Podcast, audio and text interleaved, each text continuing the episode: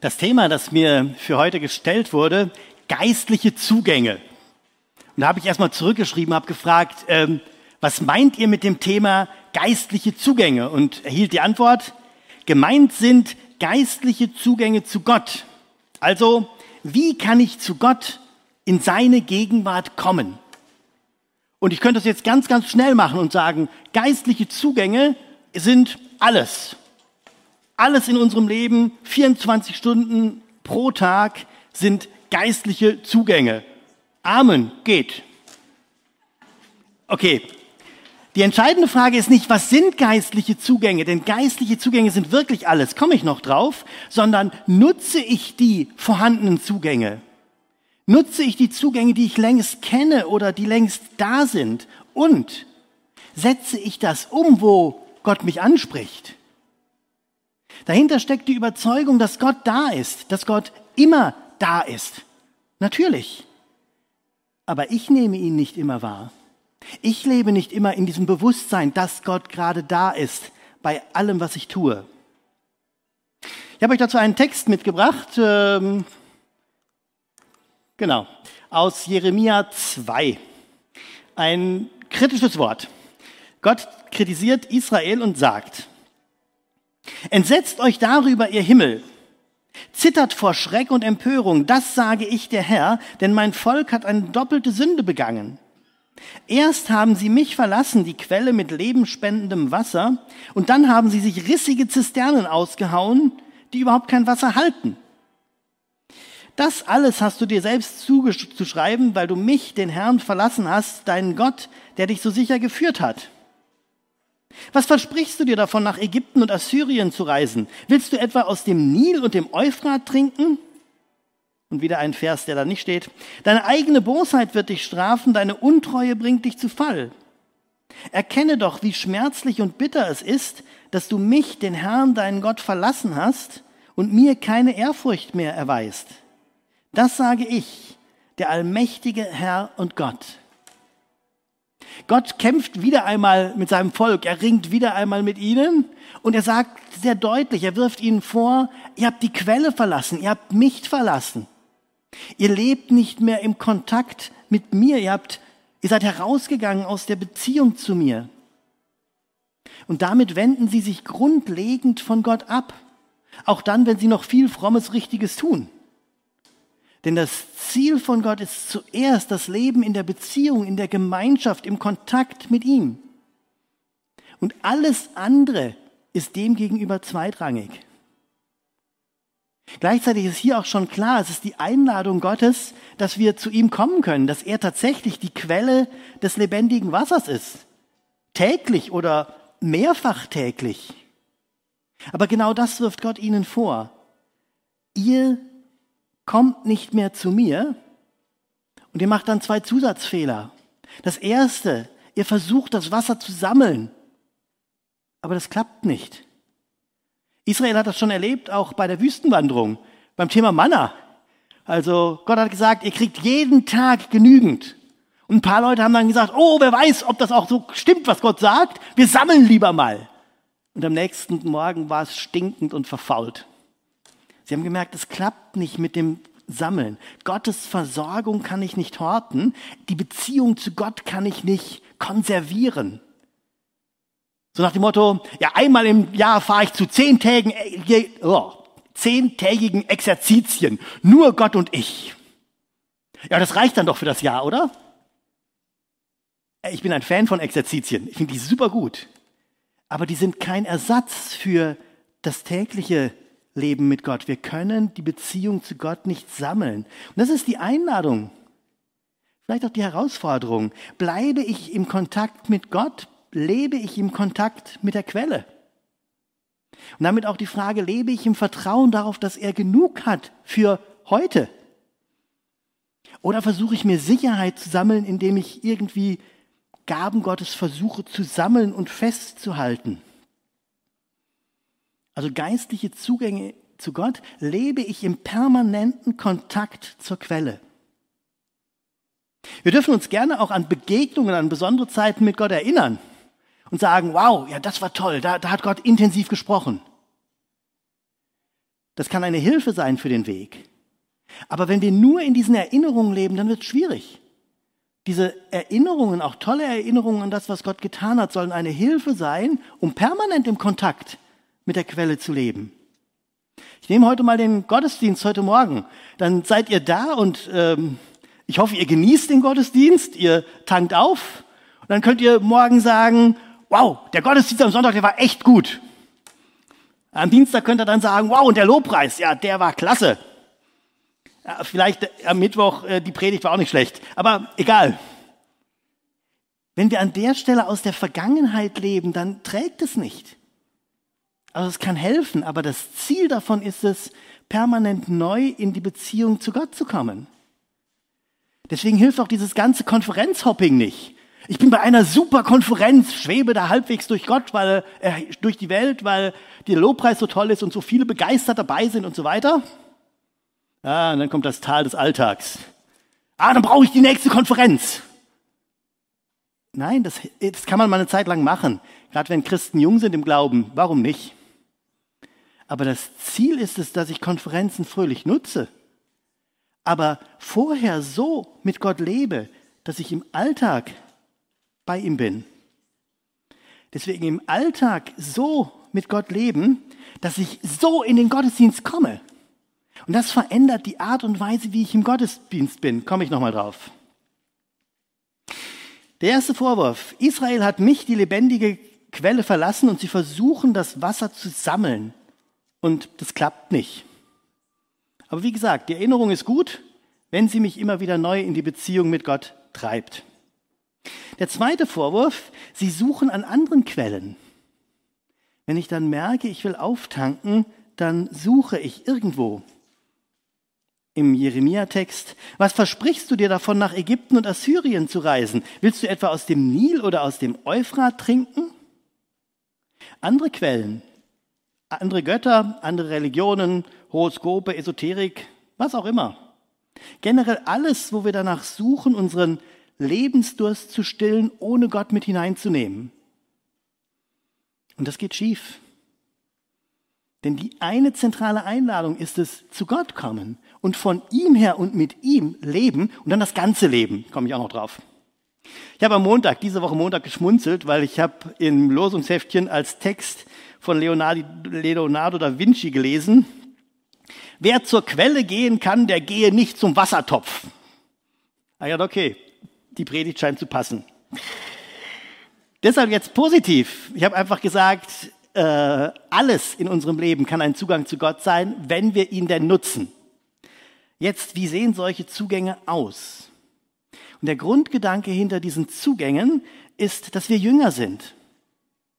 Dass es nicht darum geht, irgendetwas Spezielles für Gott zu machen, sondern in der Beziehung mit Gott zu leben. Was haben die Jünger drei Jahre lang gemacht? Sie waren mit Gott unterwegs. Sie haben sich von Jesus, sie haben Jesus beobachtet. Sie haben sich von Jesus senden lassen. Jesus hat gesagt, okay, jetzt bitte dahin, jetzt bitte dahin, jetzt mach das. Sie haben Erfahrungen auf dem Weg gesammelt, haben die Erfahrungen wieder ins Gespräch gebracht mit Jesus. Und darum geht's. So in dieser Beziehung mit Jesus leben, dass alles, was ich mache, mit Gott geschieht oder ein Zugang zu Gott ist. Ich fange mal an mit einem ganz klassischen Zugang. Ein ganz klassischer Zugang, ups, ist das Thema Bibellesen. Und zwar das Bibellesen mit der Frage, Herr, was ist dir heute eigentlich wichtig? Ich finde es sehr, sehr gut, wenn wir die Bibel auch studieren, wenn wir bei Wörtern mal in die Tiefe gehen, wenn wir die Zusammenhänge versuchen zu erfassen, wenn wir die genaueren Hintergründe eruieren. Das ist super. Aber wenn wir nur das machen, dann kann auch die Bibel eine Zisterne werden, weil wir irgendwas wissenschaftlich suchen. Wie gesagt, wunderbar. Aber es braucht immer wieder diese Frage, Herr, was willst du mir heute sagen? Das kann manchmal ein Randaspekt vom Text sein. Irgendetwas, wo du merkst, da gibt es ein Wort, da gibt es einen Gedanken, da gibt es eine Erinnerung, wo Gott dich speziell anspricht. Herr, was willst du mir heute sagen? Und dann auch aushalten, wenn Gott auf dem Weg heute gerade mal nicht redet. Also wir kriegen das nicht gezwungen, dass wir irgendeine Möglichkeit hätten, wo wir sagen, Gott, du musst aber jetzt auf diesem Weg reden. Nein, da bleibt er tatsächlich souverän. Aber wenn Gott dir einen Gedanken wichtig macht beim Bibellesen, dann bitte auch umsetzen. Dann auch sagen, okay, was mache ich jetzt damit? Die größte Blockade im geistlichen Leben ist der Umsetzungsstau. Gott hat schon ganz, ganz viel gesagt. Er hat uns eingeladen zu allem Möglichen, er hat uns an alles Mögliche erinnert, aber wir setzen es in unserem Leben nicht um. Gott ist da sehr, sehr treu. Er erinnert, er erinnert uns immer wieder daran. Aber er fordert uns auch heraus, ja, machst du jetzt was damit? Nach dem Heimgang meiner Frau hat Gott mir in meiner stillen Zeit über ein Jahr lang die Frage gestellt, Helge, vertraust du mir? Und ich habe die immer gleich schnell beiseite geschoben. Ich wollte da irgendwie nicht ran. Es hat über ein Jahr gedauert, bis mir bewusst wurde, dass ich die Frage ständig beiseite schiebe. Dann habe ich gesagt, na Moment mal, wenn Gott die so penetrant stellt, dann kriegt er auch eine ehrliche Antwort. Herr, worauf sollte ich bei dir vertrauen? Deinen eigenen Sohn hast du ans Kreuz genagelt und mir die Frau geklaut. Wir waren plötzlich mitten in einem sehr ehrlichen Gespräch und es brauchte einige Tage, wo ich dieses Thema mit Gott neu bewegen musste, wo ich für mich neu klären musste, worauf vertraue ich eigentlich? Das ist eine Grundfrage. Gott spricht dich an irgendeiner Stelle an, du merkst, da ist eine Resonanz da. Reagierst du darauf? Ein ganz allgemeines und bekanntes Thema Gott hat dir mit Sicherheit schon mal irgendwo gesagt, dass er dich total liebt. Und du kannst dich dann erinnern, irgendein Gottesdienst, irgendein besonderes Buch, irgendeine besondere Situation, wo Gott dir das gesagt hat und du gemerkt hast, ja.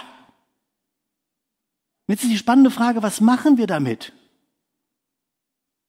Meine Frau hat mir ein Bild gemalt, A4-Format, und hat in das Bild hinein den Schriftzug gemalt, Helge, ich liebe dich.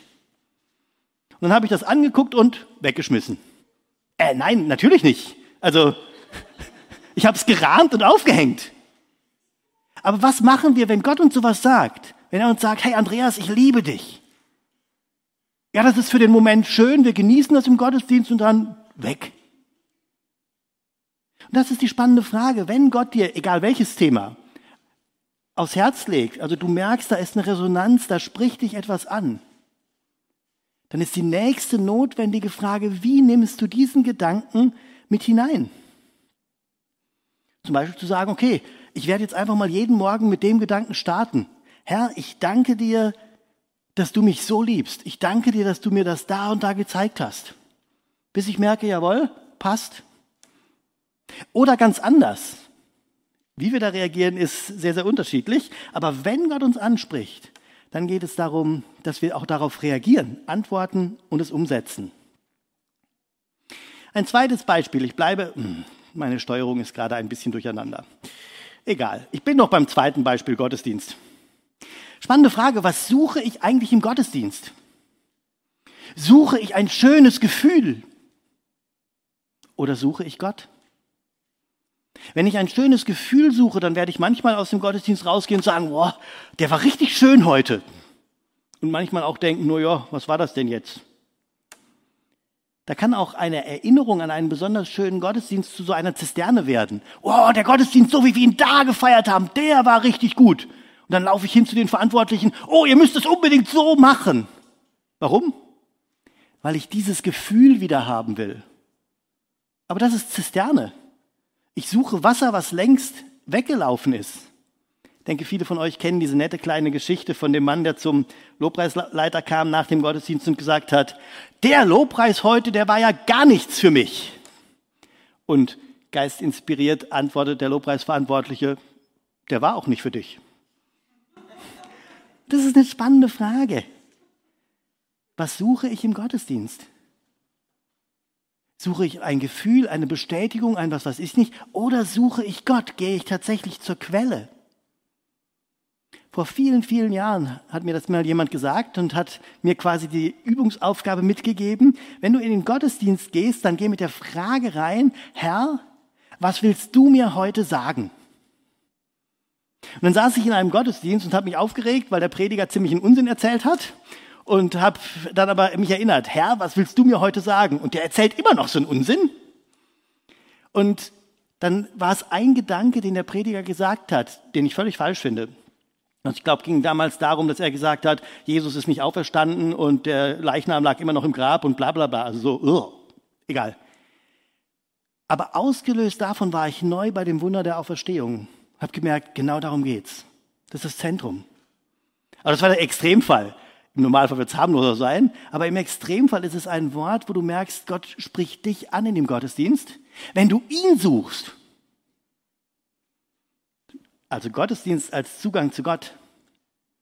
Und du kannst beim Thema Gottesdienst noch ein, eins allgemeiner werden. Nicht nur, Herr, was willst du mir heute sagen, sondern allgemeiner hier hineingehen mit der Frage, Herr, was hast du heute vor mit mir?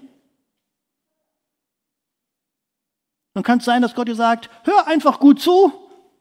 Tatsächlich, ich will durch diesen Gottesdienst zu dir reden. Es kann aber auch sein, dass Gott dir sagt, ich möchte, dass du betest. Ich möchte, dass du betest für die und die und die Personen. Und plötzlich wirst du ein Aktiver im Gottesdienst. Oder dass Gott dir sagt, ich möchte, dass du mich anbetest. Du merkst, deine ganze Haltung verändert sich, wenn du den Gottesdienst tatsächlich als Zugang zu Gott nutzt und in dem Bewusstsein, hier hineinkommst. Die, die hier Gottesdienst gestalten, schaffen quasi einen Raum, einen Raum, der Gottes Begegnung leicht macht. Aber hineingehen in die tatsächliche Gottesbegegnung könnt ihr nur selber. Deswegen lade ich auch, wenn ich Seminare halte, manchmal auch bei Predigten die Leute ein, mir nur so ein bisschen zuzuhören. Also ihr dürft mir schon zuhören. Aber das viel Spannendere ist es, wenn ihr in dem eigentlich auf Gott hört? Gibt es in dem, was jetzt gerade läuft, egal ob Lieder, Gebete, Ansagen, Predigt, gibt es etwas, wo Gott mich anspricht? Nach einem Gottesdienst kam ein Mann auf mich zu und sagte, wow, also der Satz, der hat mich ja voll angesprochen. Und ich habe gesagt, oh, habe ich den gesagt? Weil der nicht in meinem Skript stand. Äh, ich werde ihn wohl gesagt haben. Ich habe nachher zu Gott gesagt, okay Gott, wenn du so mit mir arbeiten kannst, können wir häufiger zusammenarbeiten. Das ist diese spannende Frage. Doch die Grundfrage, erwartet ihr etwas im Gottesdienst vom Prediger? Selber schuld. Erwartet ihr etwas vom Lobpreisteam? Selber schuld. Nutzt ihr den Gottesdienst als Zugang zu Gott und sagt, Herr, ich bin heute für dich hier. Dann werdet ihr beschenkt werden und auch beschenkt hinausgehen. Weiterer allgemeiner Zugang, Lobpreis, Lieder hatten wir schon. Dann alle Formen von Gebeten, alles, wo ich mit ganz unterschiedlich, mit Dank, mit Lob, mit Gebet für andere, wie ich im Gespräch mit Gott bleibe und gebete dabei nicht als fromme Pflichterfüllung. Ja, ich muss ja noch das und das beten, kein Runterleiern, sondern ein sehr bewusstes Gott suchen. Herr, was ist jetzt gerade dran? Wofür soll ich denn beten? Was ist dir beim Thema Gebet gerade wichtig? Und wenn Gott dich an der Stelle anspricht und sagt, hey, Gebet ist gerade das Thema, was bei dir dran ist, dann wieder sagen, was heißt es denn konkret? Wie kriege ich das in meinen Alltag hinein? Wie soll ich diesen Impuls von Gott mitnehmen? Und vielleicht sagen, okay, ich fange mal an, Gebetstagebuch zu schreiben. Ich schreibe die Fürbittanliegen auf, für die ich bete, und ich lasse daneben Platz, wenn es erhört wurde, dass ich es auch dazu schreiben kann. Quasi eine Seeschule für Gottes Wirken. Eine Möglichkeit. Oder ich sage, ich fange mal an, jeden Morgen fünf Minuten, bevor ich losfahre, fünf Minuten für die Arbeit heute zu beten, meine Chefs zu segnen, meine Kollegen zu segnen, die Firma zu segnen. Oder ich fange mal an, jeden Abend drei Punkte zu suchen, für die ich dankbar bin. Also kann ganz, ganz, ganz unterschiedlich sein. Ich habe gesagt, wenn ich Gott suche, dann kann mir alles zur Quelle werden. Und das glaube ich tatsächlich. Es gab vor ein paar Jahren von Willow Creek ein schönes Buch, ins Kino gegangen und Gott begegnet. Also kein christlicher Film. Irgendein Film und irgendeine Person in dem Film oder irgendeine Handlung hat mich angesprochen. Ich habe gemerkt, ja, da, das ist ein Impuls, wo Gott mir gerade etwas wichtig macht. Dann ist die spannende Frage, gehe ich dem nach oder schiebe ich den beiseite? Ich war auf einer Skifreizeit, keine christliche Skifreizeit, und wir hatten zwei Teilnehmer dabei, die dem Alkohol sehr nahe waren. Heißt, sie haben schon morgens beim Frühstück mit Alkohol angefangen, haben auf der Piste weitergetrunken und danach sowieso. Das Dumme war, dass wir mit PKWs jeweils erst ins Skigebiet fahren mussten und sie waren zwei von den Fahrern. Also nein, sie beide haben eines der Autos gefahren, so. Und in der Gruppe gab es schon eine deutliche Missstimmung, so auch gegen sie. Habe ich gemerkt bei mir auch. Also ich meine, ich finde es auch nicht gut, was sie machen. Aber ich habe auch gemerkt, ich habe A, äh, quasi mich über sie erhoben, sie ein Stück verachtet und abgelehnt. Und dann war eine Teilnehmerin dabei, die hat mir gesagt, weißt du Helge, ich versuche einfach jeden Menschen so zu nehmen, wie er ist. Das war eine Predigt für mich. In dem Fall gar nicht von einem Christen und auch nicht von einer Pastorin oder Predigerin.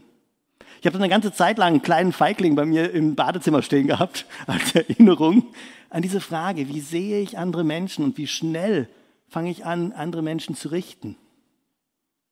Also die entscheidende Frage ist, wo spricht dich etwas an? Wo merkst du, da ist eine Resonanz, da ist ein Thema? Und gehst du dementsprechend nach? Alles kann mir zum Zugang zu Gott werden, wenn ich ihn denn nütze. Begegnungen, genau, das bezog sich da gerade drauf. Sünde, Sünde als Zugang zu Gott, natürlich. Ich mache irgendetwas, was Gott überhaupt nicht gefällt, egal wie schlimm es ist. Ich mache irgendetwas, was überhaupt nicht okay ist. Und dann ist wieder die spannende Frage, was mache ich damit? Die Sünde hat dann gewonnen, wenn sie es schafft, mich von Gott zu trennen. Wenn ich merke, ich habe etwas gemacht, was nicht okay ist, dann sofort hin zu Gott, so schnell wie möglich. Zurück in die Beziehung. Vielleicht auch neu begreifen, Herr, es tut mir leid. Herr, es tut mir leid, dass ich dich da verletzt habe, dass ich dir einen Schmerz zugefügt habe. Herr, ich danke dir für deine Vergebung. Ich danke dir, dass deine Liebe größer ist. Herr, ich habe deine Vergebung nicht verdient, das weiß ich. Also dann wird plötzlich Sünde zu einer Begegnung mit Gott und ich tauche tiefer ein in seine Liebe, in seine Vergebung, in seine Hingabe. Alles. Anderen Menschen begegnen, andere Menschen lieben, sich anderen Menschen zuwenden. Und auch das ist so eine Gefahr. Ich mache das, weil man das als Christ ja macht und machen muss und so weiter. Aber Jesus hat auch Menschen stehen gelassen. Markus 1. die wollten ihn hören und er sagt, lasst uns anderswohin gehen. Oder am Teich Bethesda, da heißt es, da lag eine Menge kranker, blinder, lahmer, dürrer. Und von der Menge hat Jesus einen geheilt.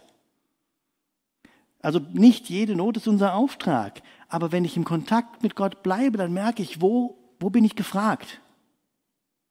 Das ist für mich auch der Zusammenhang mit dem, was ich am Eingang gesagt habe. Ich habe gemerkt, dieses Thema Menschenhandel ist ein Thema, was Gott mir wichtig macht. Und also habe ich gesucht in den letzten zwei Jahren, was bedeutet es? Wie kann ich in dem Themenbereich arbeiten? Aufsuchende Arbeit in Bordellen ist äh, nicht so ganz sinnvoll für mich. Also, wo kann ich bei dem Thema, was Gott mir aufs Herz gelegt hat, etwas einbringen? Da wird es dann spannend. Wo hat Gott dir längst ein Thema aufs Herz gelegt? Wo merkst du, da gibt es längst Punkte, die dich bewegen? Und dann die Frage, machst du dich auf den Weg zu suchen, wie du jetzt an der Stelle etwas auch tun kannst? Das ist letztlich Jüngerschaft. Ein anderer Zugang, die Gebote halten. Wer meine Gebote hat und sie hält, der ist es, der mich liebt. Beispiel Lukas 6, gebt und es wird euch gegeben werden oder vom Alten Testament verschiedene Varianten vom Zehnten. Der Zehnte ist irgendwie ein komisches Konstrukt. Wieso nur zehn Prozent? Mein ganzes Leben gehört Gott. Alles. 100 Prozent. Und ich bin froh über alles, was ich noch für mich nutzen darf. Aber, und auch wieder, wenn du merkst, uh, nee, alles, alles ist ein bisschen viel, dann mit Gott klären. Herr, alles, alles dir geben, äh, könnten wir da nochmal verhandeln? Und du bist auch plötzlich auf einem Weg mit Gott und erklärt dieses Thema mit dir. Zu mir kam nach einem Gottesdienst eine Frau, wir hatten Gebet angeboten und sagte, also, äh, ich soll doch jetzt mal mitbeten, sie will jetzt den Zehnt geben. Da habe ich sie gefragt, ich hatte irgendwie ein komisches Gefühl, äh, warum? Ja, als Christ macht man das doch so. Ja, das war für mich keine überzeugende Antwort. Ich habe sie weiter gefragt, ja, als Christ muss man das doch so machen. Äh, das hat mich noch weniger überzeugt. Und ich habe ihr dann gesagt, ich bete heute nicht für den Zehnt für sie. Aber ich lade Sie ein, dieses Thema, mein Besitz, mit Gott weiter zu bewegen. Ins Gespräch zu gehen mit Gott, eventuell auch ins Gespräch zu gehen mit Geschwistern und zu klären. Möchtest du von deinem Reichtum, von deiner Fülle etwas Gott abgeben? Und wie möchtest du mit deinem Besitz für ihn leben?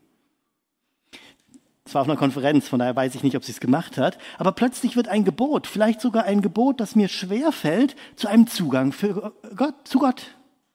Wo ich merke, ja, in dem Moment, nicht im blinden Gehorsam. Das wird schwierig. Ja, ich muss ja als Christ. Nein, nie.